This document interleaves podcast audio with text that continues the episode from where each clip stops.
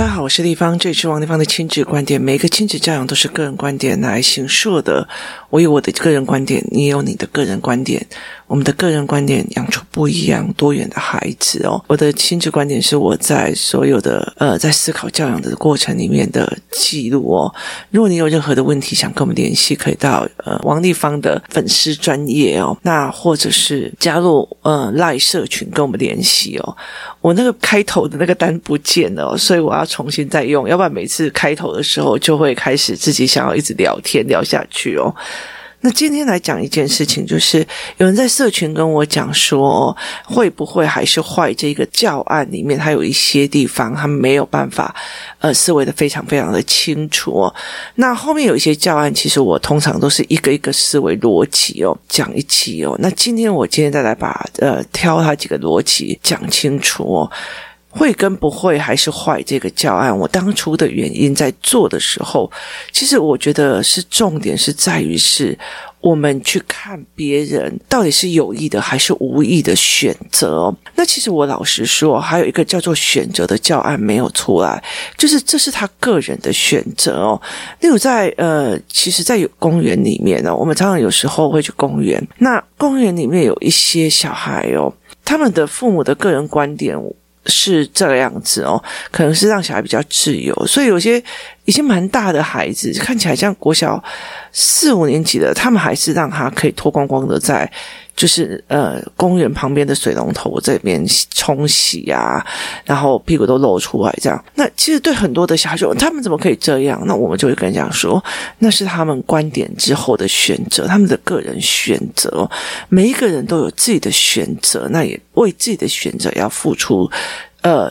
成果或代价，例如说，我今天的时间我拿来修教案跟做教案，跟我这个时间拿来陪小孩，跟我这个时间拿来划手机玩，跟我这个时间拿来呃读书，跟我这个时间拿来看上线上课程，这是我在同一个时间里面不同的选择，它会延伸到不同的方式与教模式里面去哦。所以每一个人都有他各自的不同哦，在这整个状况里面，每一个都有他的思维模式，所以当孩子可以知道选择的时候，他就可以清楚的知道，那会跟不会还是坏的时候，我多多少少处理的在头一个认知里面哦，在第一个我想要处理的一个认知，就在于不同的年纪对于认知行为是有不同的观念哦。那其实他在很多的教案里面都会出现这样子的概念哦，例如说，呃。我小时候觉得，如果我当大人就好了，我就不会预期落空了。预期落空的教案里面有一个单元的状况是在讲说，大人会不会预期落空？好，其实大人也会预期落空的。为什么？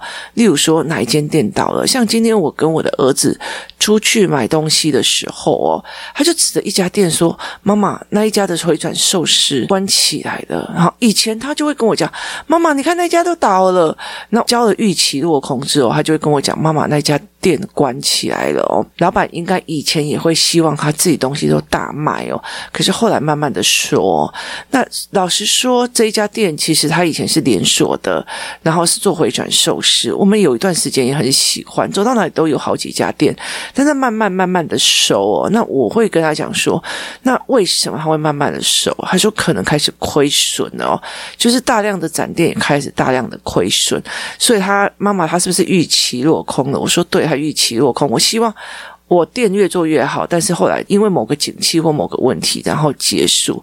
他说应该是 COVID-19 的问题。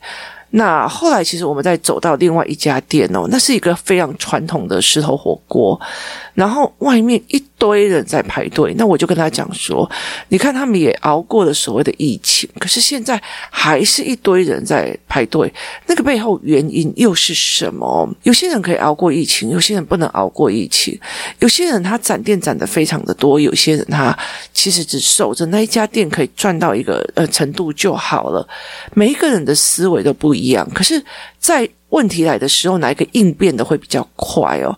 所以其实我今天在跟儿子在谈这个东西，这是是个人选择。我选择要快速展店，我选择要冲那个开店量，跟我选择我只有守住的我这一家店，做到口碑最好，我把我的口味固定住，这是一件非常重要的事情哦。我没有那么多的心力再去把它做得这么的大，所以这是不一样的思维模式哦，这是个人的选择。可是个人的选择其实会因为时间而改变的。那孩子其实不知道，我现在不想写作业，就是不想写作业嘛哦。可是你现在可能是三年级，我不想写字。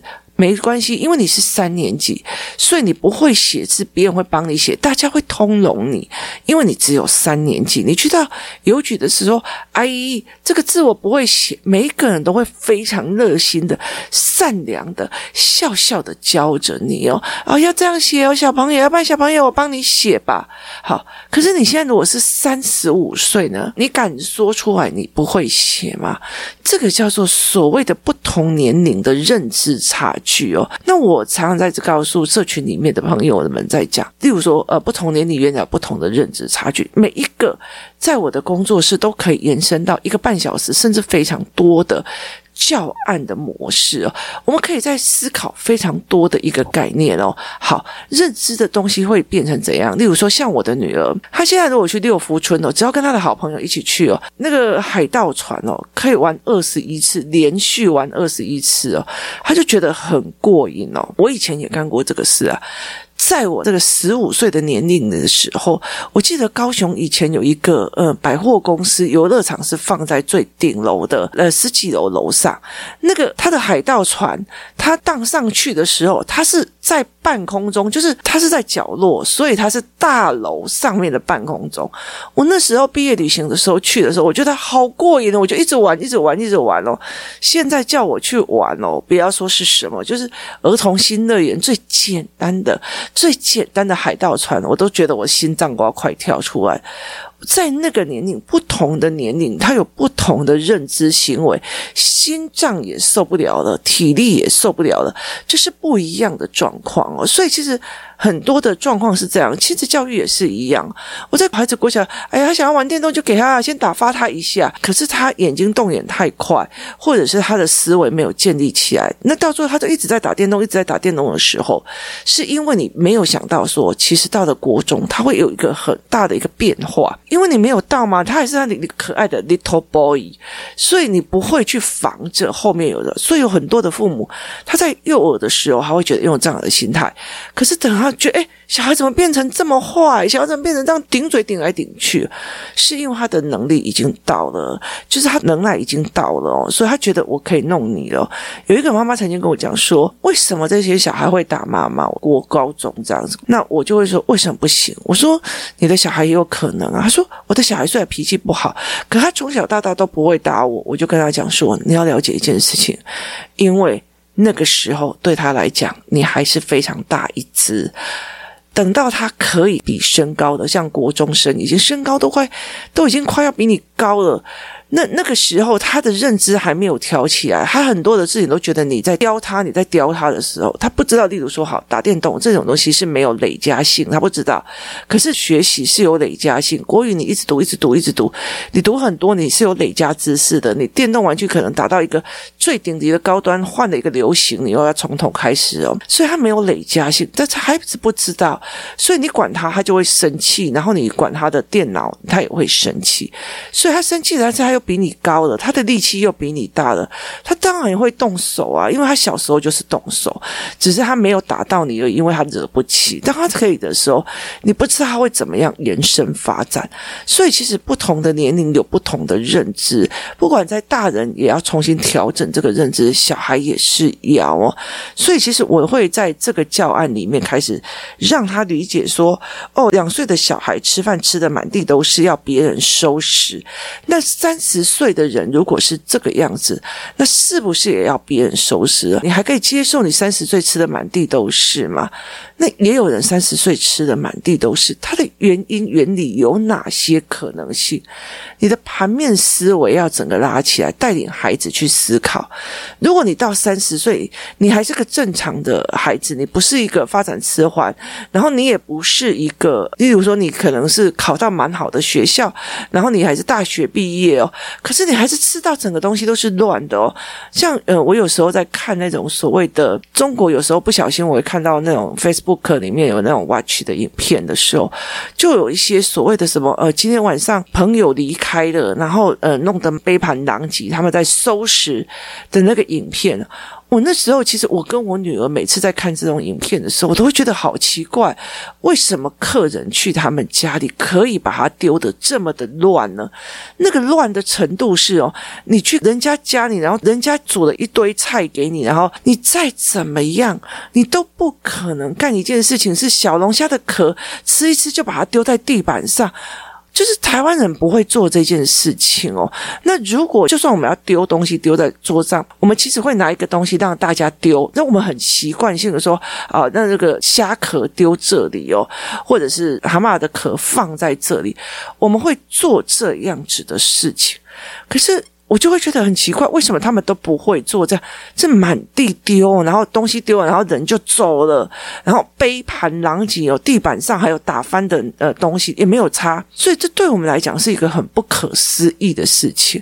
可是那边非常非常的常态哦，包括说哦，我想要帮爸爸打扫家里哦，那你就发现为什么床底下会有吃完的饼干盒，然后吃完的饼干袋，然后丢了一堆宝特瓶在。床底下，这对我们来讲是一个没有办法思维的一个概念哦。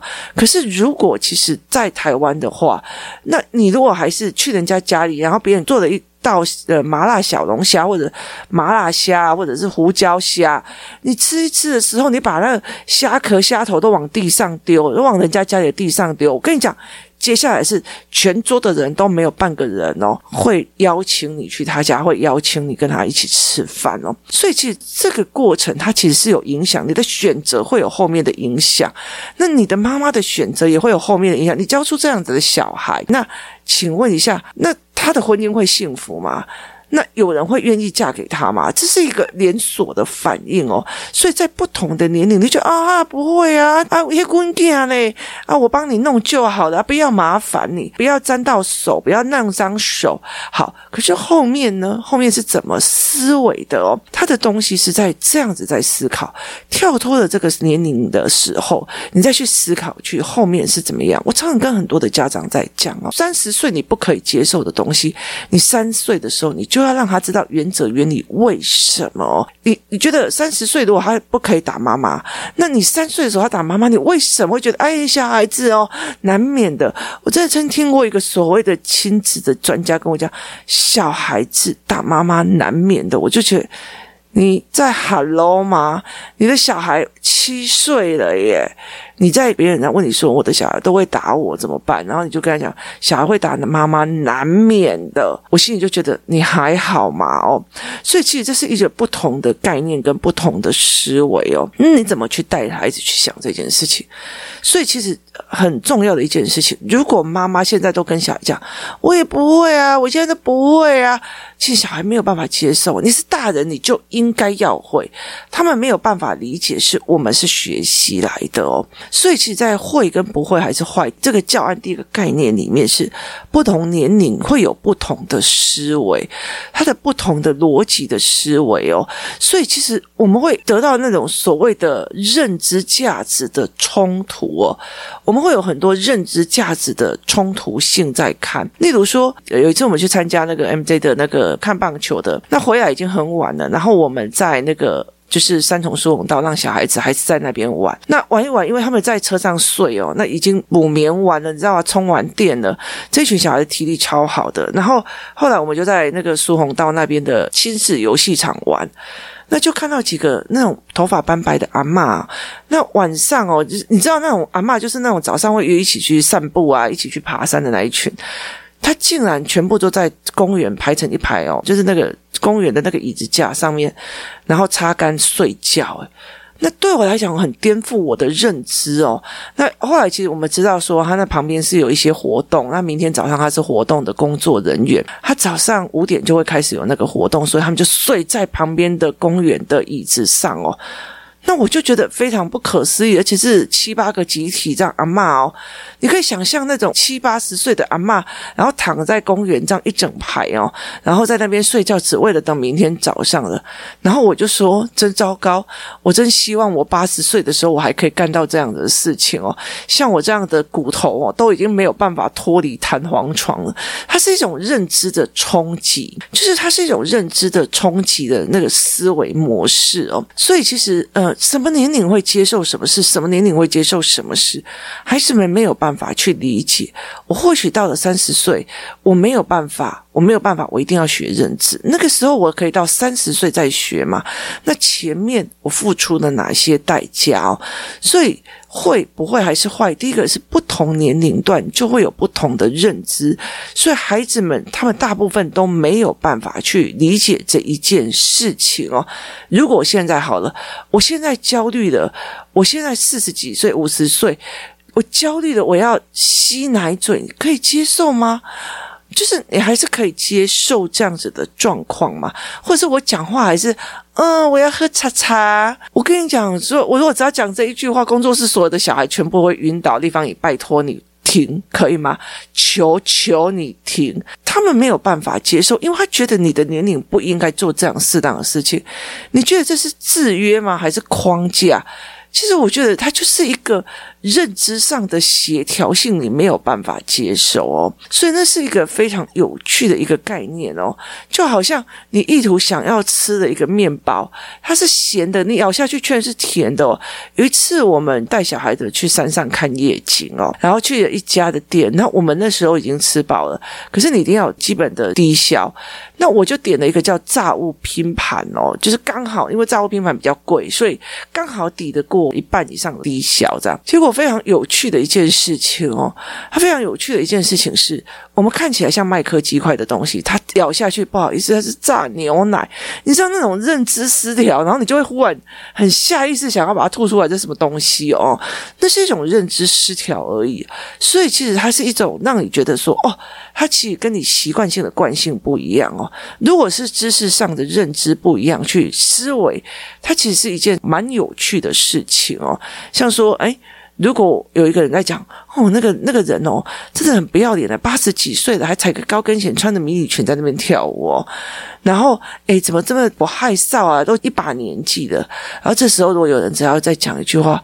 啊！如果我妈妈八十几岁可以踩着高跟鞋，穿着迷你裙在那边跳舞，然后那个裙子这样飞扬，我不知道多开心哦！背着娃儿要过来，那我怎么掏球啊？所以这次裴洛西来台湾的时候，我们他在聊天，说八十几岁可以穿高跟鞋、穿窄裙套装这样子，然后几乎没有休息的这样子一直跑。哦，是我八十几岁，如果是这个样子，本人也是会偷笑的哦。所以那是一种认知上的调整跟思。维哦，那所以小孩子一直在认定了啊，我就是不想啊，你为什么要这样子教我？跟你去调整他的认知，那你三十岁可不可以？你四十岁可不可以？那这个人为什么现在不行？为什么那样不行哦？所以其实是非常的可以去刺激孩子。多元思维的，那为什么他没有房子？为什么他没有怎么样？为什么他自己不去赚？为什么他不要去做这件事情哦？所以其实什么时候要做什么样的事情，它是一个非常有趣的思维模式哦。那你怎么引导孩子去做这样的思考模式？他其实有非常多在生活里面都可以去做，可是他也可以让你去看到很多的差异性哦。例如说，我跟 MJ 老师应该算同年哦。可是问题是，你看人家的财报，人家的生意做得这么的响亮哦，那我还在守了一个小小的工作室，然后在做一些，呃，而且还被用技术性赚非常多的钱哦，所以在这整个概念里面是完全不一样的哦。你怎么去思考这一件事情，怎么去做这一件事情，是非常非常的重要的。那去看说，哎，我们年龄上是这样有差，可是问题是我们有坚持我们自己要锁住的东西，喜欢的东西。是非常的重要的哦。我们想要培育这个孩子有什么去思维什么，是一件非常重要的一件事情哦。所以会不会还是坏？是这样要想的。例如说，妈妈现在会不会想要出国？会。可是我为什么停留？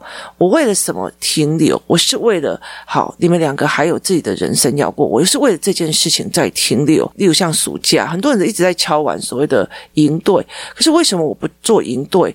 其实因为很累，然后他有非常非常多的细节要跑哦。那你知道两个小孩都在家里面哦，他其实是像我的小孩是一个学习障碍者，两个小孩都是，所以他其实大量的谈跟他量的思维哦，所以他会变成这样哦。其实像我女儿或者是我儿子，他们非常严重的，就是我只要去上课哦，电话就一直响，一直响，一直响，一直响哦，就是很想跟妈妈聊天哦。所以其实他是一个非常有趣的思维，就是人有时候不是不会。他只是不选择，那为什么我会去做这样的人生哦？那有时候会在想一件事情，是我到了，譬如说，呃，在角色的这个教案里面，我到了一个中年的人的年纪的时候，我既是一个妈妈的角色，又是一个女儿的角色哦，那。我在做事的思考，我这个时候我还可以说，我这个也不会，那个也不会吗。今天我是一个女儿的角色，我也是一个妈妈的角色，那我可以请问你一下吗？那我可以还是什么事情？爸爸，你帮我做；爸爸，你帮我做；爸爸，你帮我做。这是不行的哦。所以其实它是一个非常有趣而且吊诡的一件事情。孩子没有从这个角度去思考哦。不同年龄段有不同的角色任务，还有不同的期望值，所以。不管在会不会还是坏，或者是预期落空，或者是角色这个教案里面，它其实也一直在传达的，在不同的年纪里面，你的角色会越来越多元，你的责任会越来越不一样，你的预期也会开始改变，甚至你的身体、你的结构，或者是你的思考模式，它会一直一直反复的在变的哦。那会不会还是在坏这件事情里面，它？一个概念是年龄的不同，思维的模式就不一样。所以这样我会跟我的儿子在讲哦，就是未来的是一个老年人的市场。那你其实像呃去看长照啊，去看这些事情，老年人的需求它就是必要的哦。像有一段时间，我常常有时候在看那种别人在介绍新产品的影片的时候，我会去看到哦。哦，原来哦，原来现在有一种机器，它可以去把一个瘫痪的人给他拉起来，然后甚至呃有一种轮椅，它其实就可以直接把人移动到轮椅上哦。那有一种叫做呃翻起来的机器哦，然后有很多的事情，它其实是可以去这样子做，那就是一个在。照顾病人的一个状况里面哦，所以其实，在不同的年龄，他会有不同的考量哦。例如说，像我现在，我就会觉得说，我不需要去考量我的小孩就是房子的问题或干嘛哦。那我可能会觉得说，我那个时候老的时候，我可能要出国去养老，我不想要在台湾养老，因为台台湾的房子太贵了哦。